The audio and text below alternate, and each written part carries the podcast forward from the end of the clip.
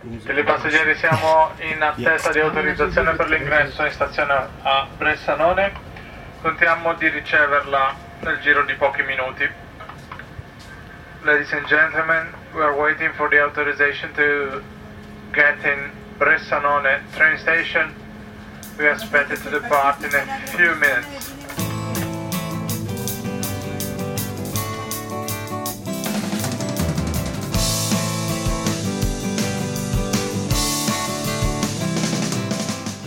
Guten Morgen, Manuel. Guten Morgen, Kari. Du, wir sitzen gerade an einem Ort, an dem wir noch nie gepodcastet haben, aber ich dachte, das wäre heute eine gute Idee. Nachdem wir letztes Mal am Flughafen gepodcastet haben, sind wir heute in einem Zug. Und es ist wirklich verrückt, hier in einem Zug mit einer fantastischen Landschaft, die wir durchs Fenster sehen, äh, zu podcasten. Wir erzählen euch gleich ganz ausführlich, wo wir sind. Wo wir sind und was es hier auf sich hat mit diesem Abenteuer. Wobei ich sagen muss, ich habe ja schon mal aus dem Zug gepodcastet. Stimmt. Mit, mit Janusz in den USA, erst vor kurzem.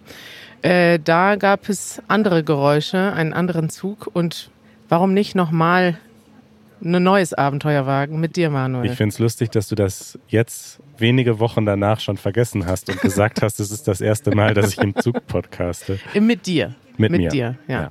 Okay. Janusz ist auch bei uns. Sag mal Hallo, Janusz. Hallo. Er sitzt neben mir. Es ist ein bisschen eng hier. Vielleicht beschreiben wir mal, wo wir sind. Äh, wir haben vorher noch äh, eine Hausmitteilung, oh. Kari. Oh. Und dann ähm, legen wir los und erzählen euch, was, was hier los ist. Genau. Hausmitteilung keine Episode in letzter Zeit ohne Hausmitteilung, aber heute haben wir wirklich eine tolle Hausmitteilung, eine Ankündigung, auf die sich viele von euch schon freuen. Das wissen wir, weil wir schon so eine Warteliste haben. Da sind sehr viele Menschen drauf. Und zwar veranstalten wir auch in diesem Jahr wieder eine Easy German Summer School in Berlin. Kari, was ist das und wie kann man mitmachen? Richtig, Manuel. Das ist unsere einmalige, oder sagen wir einmal im Jahr stattfindende Chance, mit euch live Deutsch zu lernen. Also normalerweise sind wir ja sehr einseitig. Wir produzieren etwas, ihr hört das und ihr seht das. Ähm, wir haben natürlich auch eine Discord-Gruppe, wo wir chatten.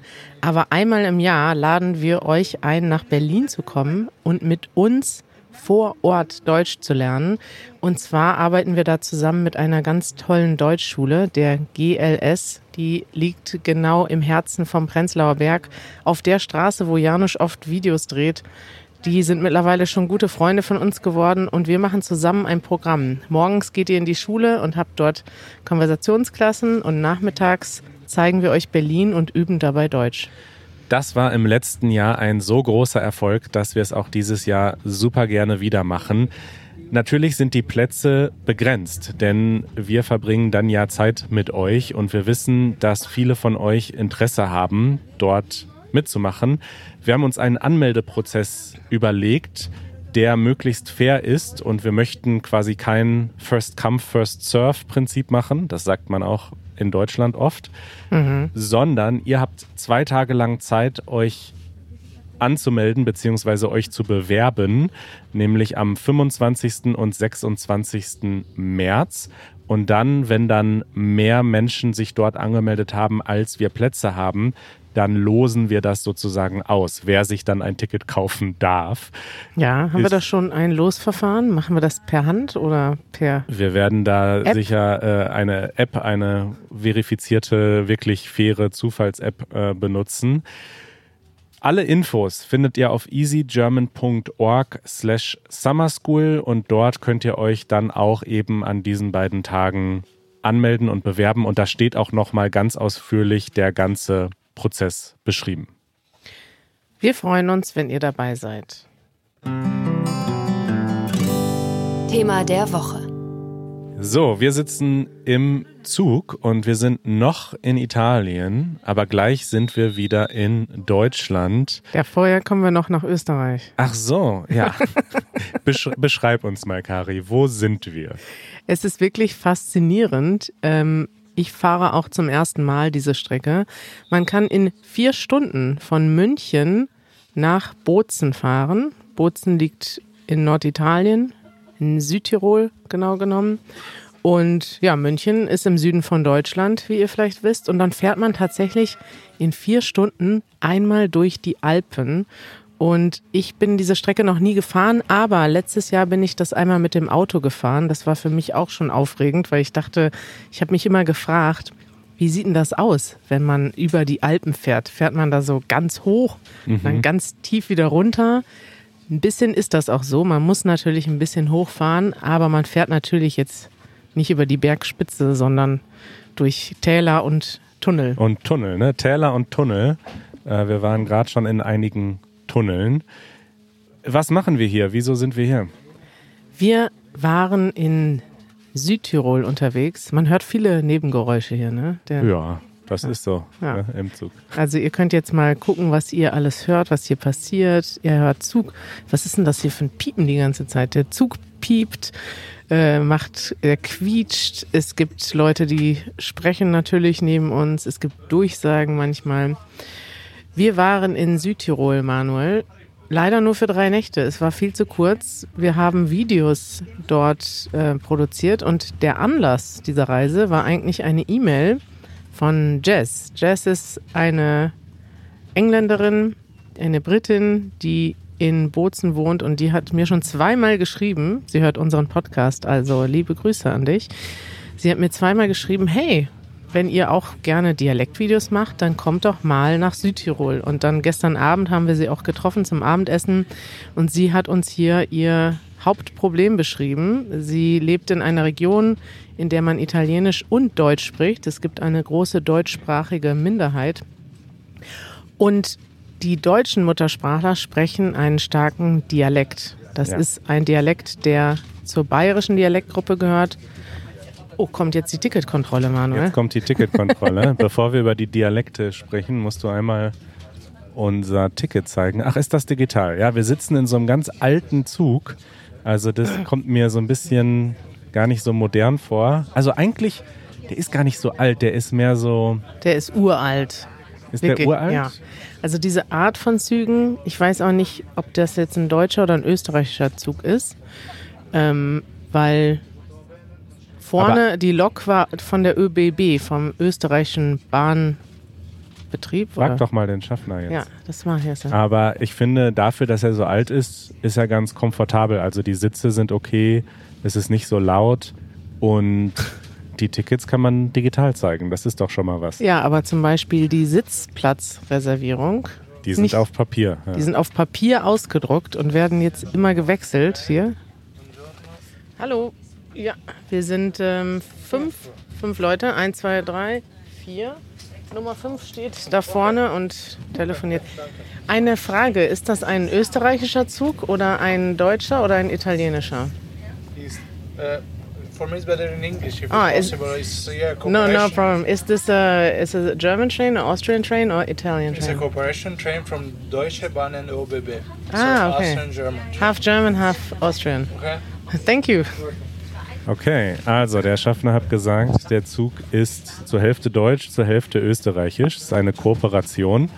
Das ist doch auch äh, krass, ne? dass das so funktioniert hier, dass die Länder zusammen Züge bereitstellen, die dann grenzüberschreitend in, in ja mehreren Ländern, drei Ländern unterwegs sind. Richtig. Und das gibt es natürlich oft in Europa, dass du mit einem Zug ins Ausland fahren kannst und dann tatsächlich die ähm, Durchsagen in mehreren Sprachen kommen. Hier zum Beispiel sind jetzt italienische und englische Durchsagen. Wenn wir gleich in Österreich sind, kommen dann deutsche und englische Durchsagen. Und ich finde das eigentlich schön, ne? Also, dass man in Europa einfach durch die Länder fahren kann und im besten Fall gar nicht merkt, wenn man über die Grenze fährt. Richtig, es gibt ja vor allem keine Passkontrollen mehr. Also früher unsere Eltern, wenn die gereist sind, auch schon mit solchen Zügen. Dann kam an der Grenze kamen Grenzpolizisten in den Zug und haben die Pässe von allen kontrolliert. Ja, das, und als ich zum ersten Mal nach Polen gefahren bin, das war zwei, 1999, Manuel. Ja. im letzten Jahrtausend war das. Ja. Da bin ich nach Polen gefahren und da wurden noch richtig, also da waren halt noch die Grenzen dort und es wurden die Pässe kontrolliert. Nachts, wir waren mit einem Schlafwagen unterwegs, also nachts mussten wir alle aufwachen, die Pässe zeigen.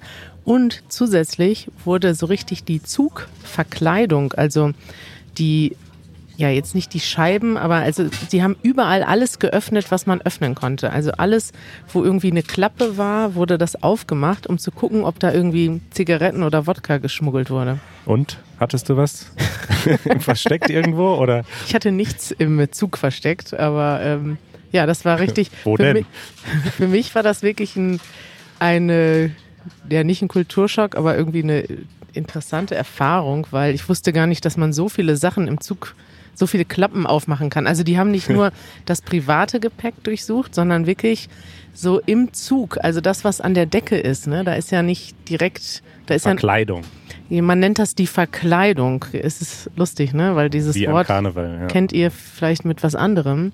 Aber die haben diese ganze Zugverkleidung alles abgeschraubt und dahinter geguckt. Aber da muss man wirklich sagen, das ist echt eine große Errungenschaft von Europa, dass es das nicht mehr gibt. Dass Ja. wir hier ganz entspannt von Deutschland über Österreich bis nach Italien mit dem Zug fahren können und das nur an den Durchsagen und vielleicht an den Ortsschildern, die wir draußen sehen, merken, dass wir jetzt in einem anderen Land sind.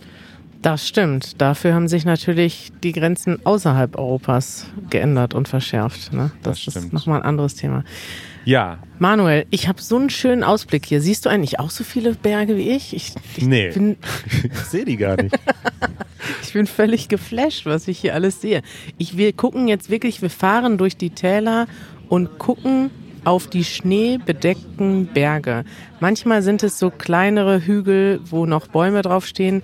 Manchmal sind es aber richtige Felswände mit Schnee drauf. Also faszinierend. Und wir aus Norddeutschland, wir waren ja, gestern sind wir mit dem Moritz ein bisschen rumgefahren, da warst du nicht mit, Manuel.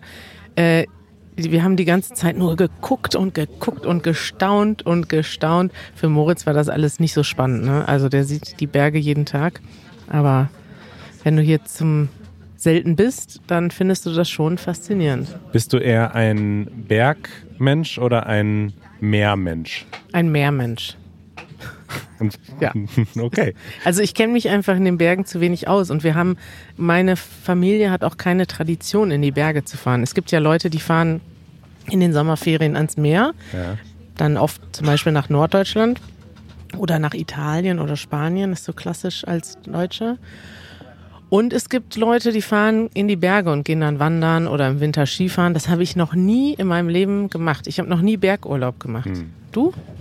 Ich war jetzt auch nicht immer im Urlaub äh, wandern in den Bergen oder Snowboarden, aber ein paar Mal.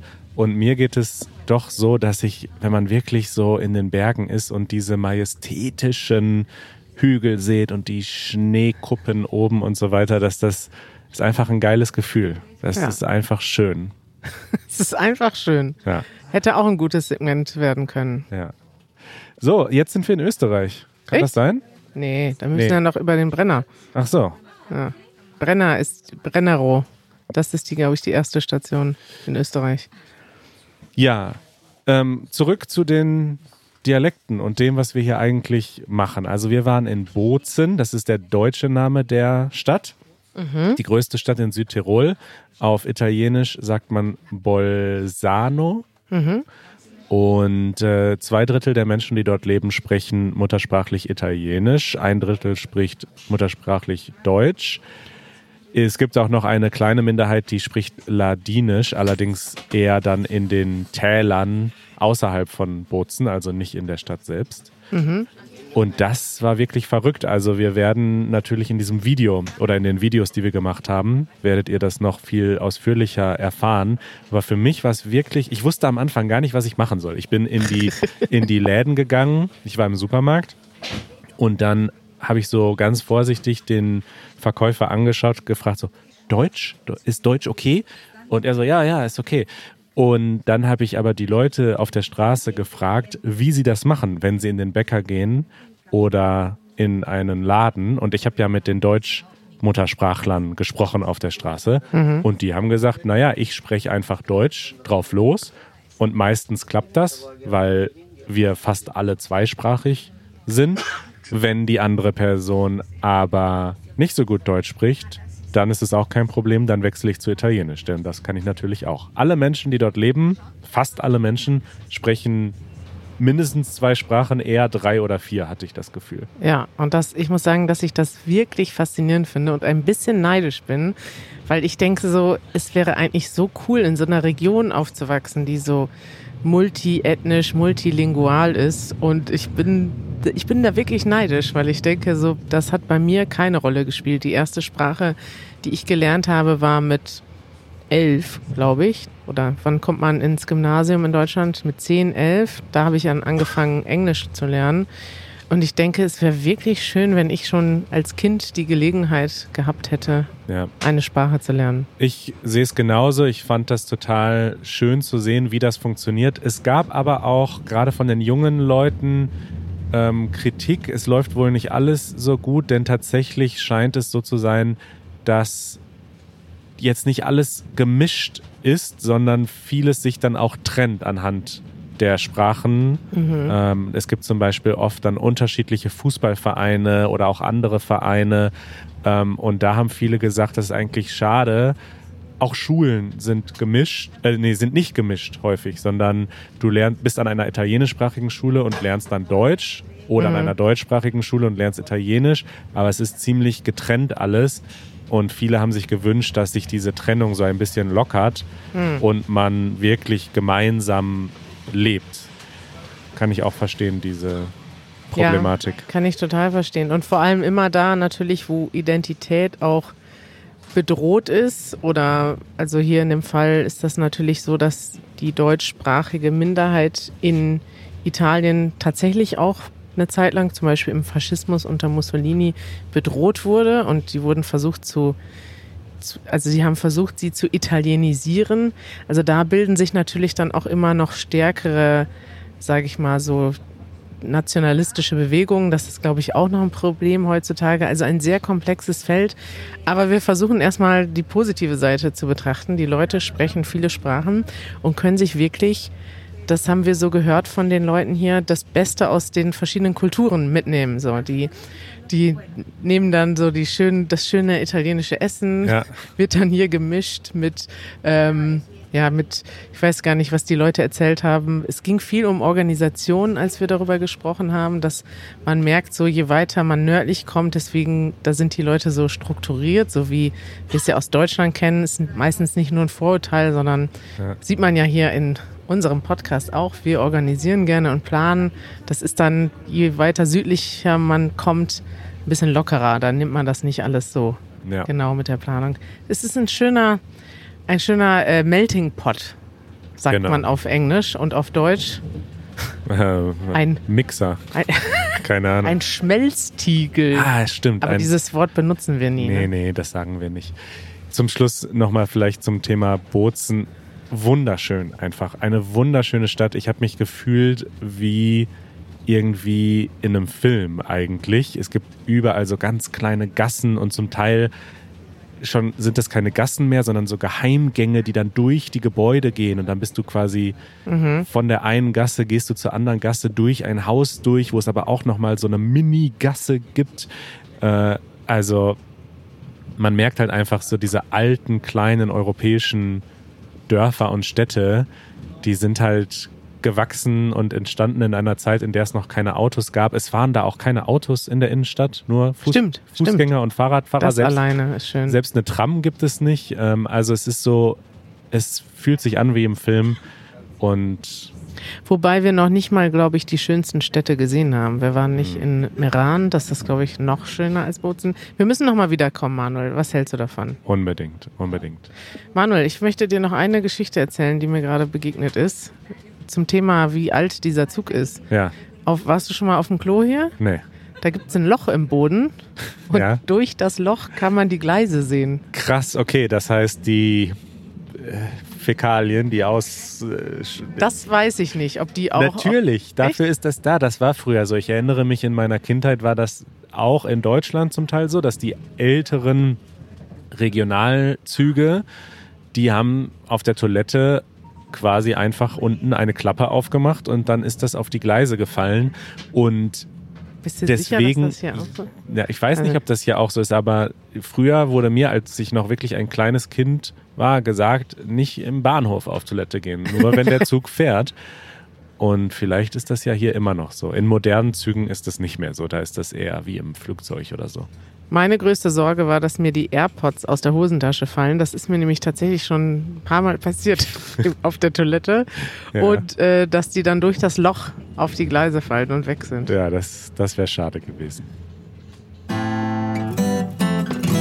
Empfehlungen der Woche. Kari, ich weiß gar nicht, ob ich diesen Film so empfehle. Es kommt, glaube ich, sehr darauf an, ob man so etwas mag. Aber ich habe mir die Netflix-Produktion Im Westen nichts Neues angeschaut. Hat jetzt gerade vier Oscars gewonnen. Da bin ich sehr gespannt, Manuel, denn ich wollte das auch schon gucken, aber ich habe ein bisschen Angst, dass das zu brutal ist.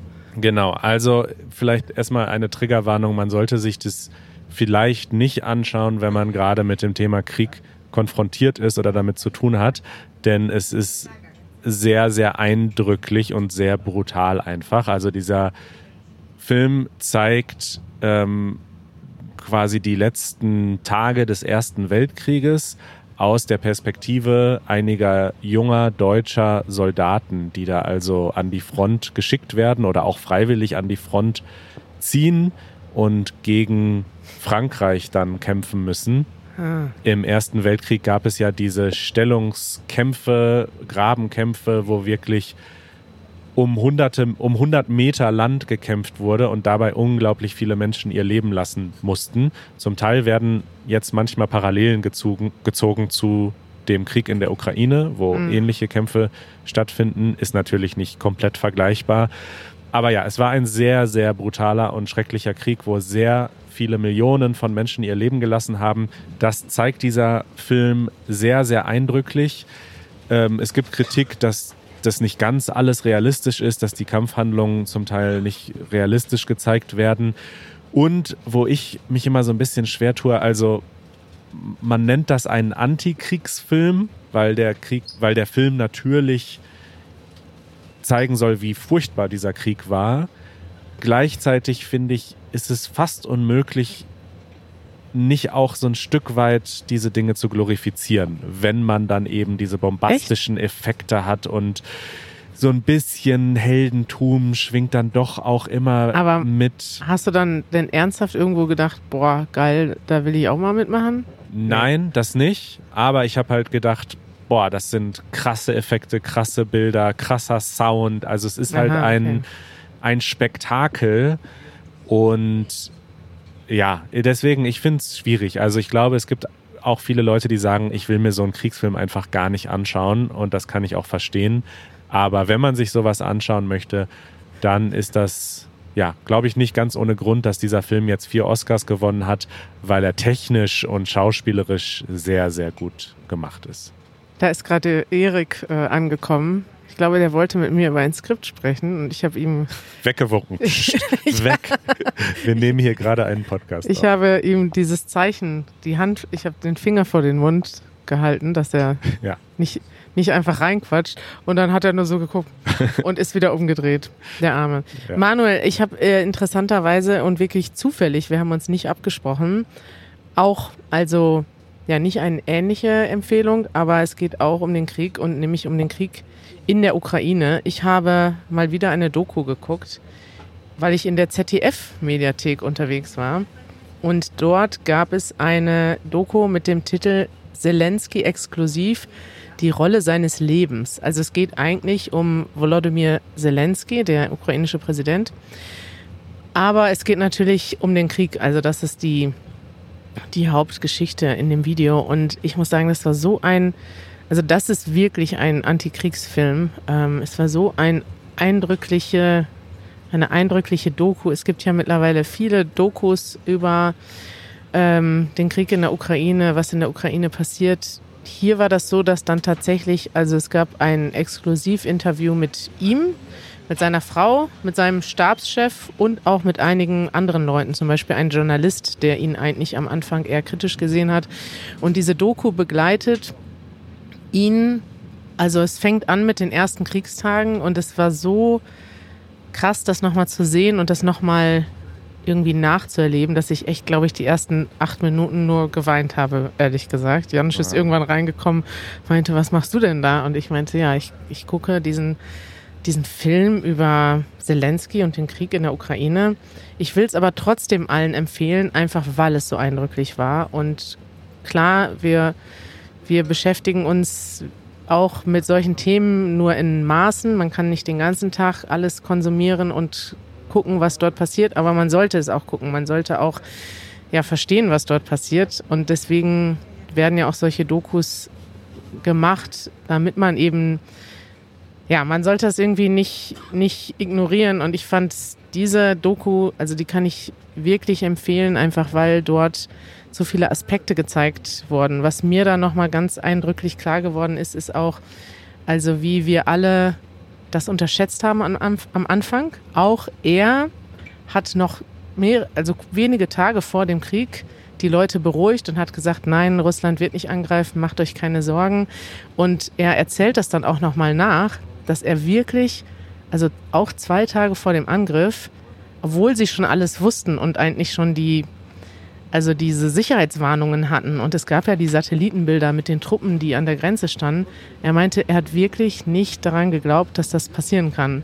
Und in dieser Doku sieht man dann, wie er sich auch verändert hat. Also das, da gibt's ja schon viele Berichte zu, ähm, wie er dann eben ja plötzlich und wie auch vieles an ihm sich positiv verändert hat. Denn er hatte dann, man, man sieht das dann auch, es wird dann nacherzählt, er hat dann ziemlich schnell ein Angebot bekommen von den USA, dass sie ihn und seine Familie aus der Ukraine rausholen. Am Anfang haben ja so viele Leute gedacht, dass die Ukraine das gar nicht schafft, also dass die, das Land innerhalb weniger Tage einfach überfallen wird und weiß nicht. Kapitulieren muss. Kapitulieren muss und Zelensky gefangen genommen wird, die Regierung gestürzt wird und ja, es ist wirklich auch, also auf einer Seite tragisch und traurig zu sehen und auf der anderen Seite so beeindruckend zu sehen, wie stark er als Präsident damit umgegangen ist, wie stark er in dieser Rolle geworden ist und wie aber auch die Leute ihm Stärke geben und er wieder den Leuten mhm. Stärke gibt. Er hat, glaube ich, jeden Abend eine Ansprache, macht er ans Volk immer noch.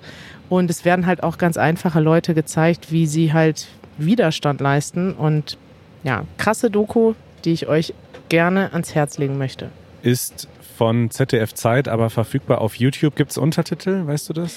Ähm, das habe ich tatsächlich nicht geprüft, Manuel. Okay. Könnt ihr ja mal schauen. Ich habe noch einen Hinweis zu Im Westen nichts Neues. Auf Englisch heißt er übrigens All Quiet on the Western Front. Das war ja ursprünglich mal ein Buch, wurde auch mhm. schon mehrmals verfilmt, deswegen ist der Name vielleicht bekannt.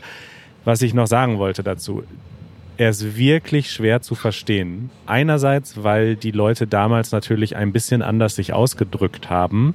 Ja. Also die haben eben nicht das Denglisch gesprochen, was wir heute häufig sprechen. Das habe ich schon gehört, aber sprechen die dann, also sprechen die 100 Jahre altes Deutsch? Wie haben die das denn gemacht? Ja, so anders ist das ja nicht als das, was wir heute sprechen, aber zum Teil sind die Ausdrücke ein bisschen anders. Also das mhm. ist, glaube ich, für Nicht-Muttersprachler eine Herausforderung. Dazu kommt aber, dass es einfach auch akustisch super schwer zu verstehen ist, weil Aha. es eben so eine bombastische Produktion ist und die Effekte irgendwie wichtiger sind als die Sprache zum Teil.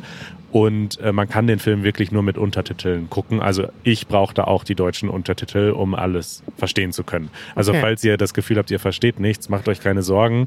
Das, äh, das liegt nicht an euch. Liegt nicht nur an euch. Ja. Manuel, äh, darf ich noch was spontan einwerfen? Ich sehe hier gerade zum ersten Mal das, was ich schon im Fernsehen gesehen habe, eine künstlich angelegte Skipiste. Hier sind die Berge komplett grün und da in der Mitte ist so ein Streifen Schnee, wo man runterfahren kann, der ja. wahrscheinlich mit Kunstschnee angelegt wurde. Da könnten wir jetzt wirklich mal Erik interviewen, der war ja gerade Skifahren, was er davon hält. Ich denke, dass das natürlich jetzt auch so mit dem Klimawandel und so weiter, also viele Orte in Österreich und der Schweiz, die bereiten sich quasi darauf vor, dass in Zukunft das Skifahren nur noch so funktioniert, Ja. weil die Hänge eben grün bleiben, auch im Winter. Oder Da siehst du es nochmal, wo, die- Ja. wo der Schnee da runterkommt. Wie, ist eigentlich wie eine Straße aus Schnee, die einen grünen Berg runtergeht. Richtig, und das ist ein bisschen so ein trauriger Anblick, weil du willst ja nicht durch, über eine Straße von Schnee Skifahren oder Snowboarden, du willst ja den Hang runter. Und abgesehen davon ist dieser Kunstschnee einfach auch nicht genauso wie natürlicher Schnee. Der hat nicht die gleichen Eigenschaften, der fühlt sich anders an. Also das ist wirklich schade. Wir fahren jetzt also durch eine grüne Landschaft. Gerade im Hintergrund sieht man Berge, die sind schneebedeckt, weil sie eben höher liegen. Aber auf unserer Höhe ist alles grün. Und es ist ganz interessant, wir fahren unten durchs Tal und über uns ist so eine Brücke, kann man sagen, eine sehr, sehr lange Brücke und da fahren die Autos.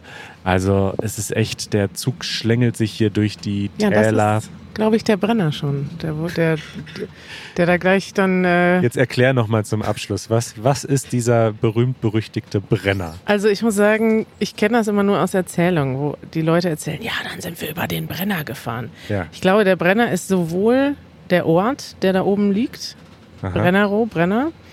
Äh, es gibt aber auch den Brennerpass. Also man nennt quasi diesen Pass, der dort über die Alpen geht, den Brenner. Also wenn du da auf der Autobahn fährst, sagst du auch, ich fahre über den Brenner. Ist das also ein Berg sozusagen? Ja, das ist die Frage, was der ursprünglich ist. Ich gehe jetzt mal auf Wikipedia. Ich Ja. habe ein Strich Netz, Viel Glück. ein Strich Edge. Ja. Da müsste ich mit hinkommen, oder? Vielleicht lösen wir das sonst in der nächsten Episode auf. Oder ihr schreibt uns einen Kommentar. Wir haben ja sicher ZuhörerInnen hier aus Also- der Gegend.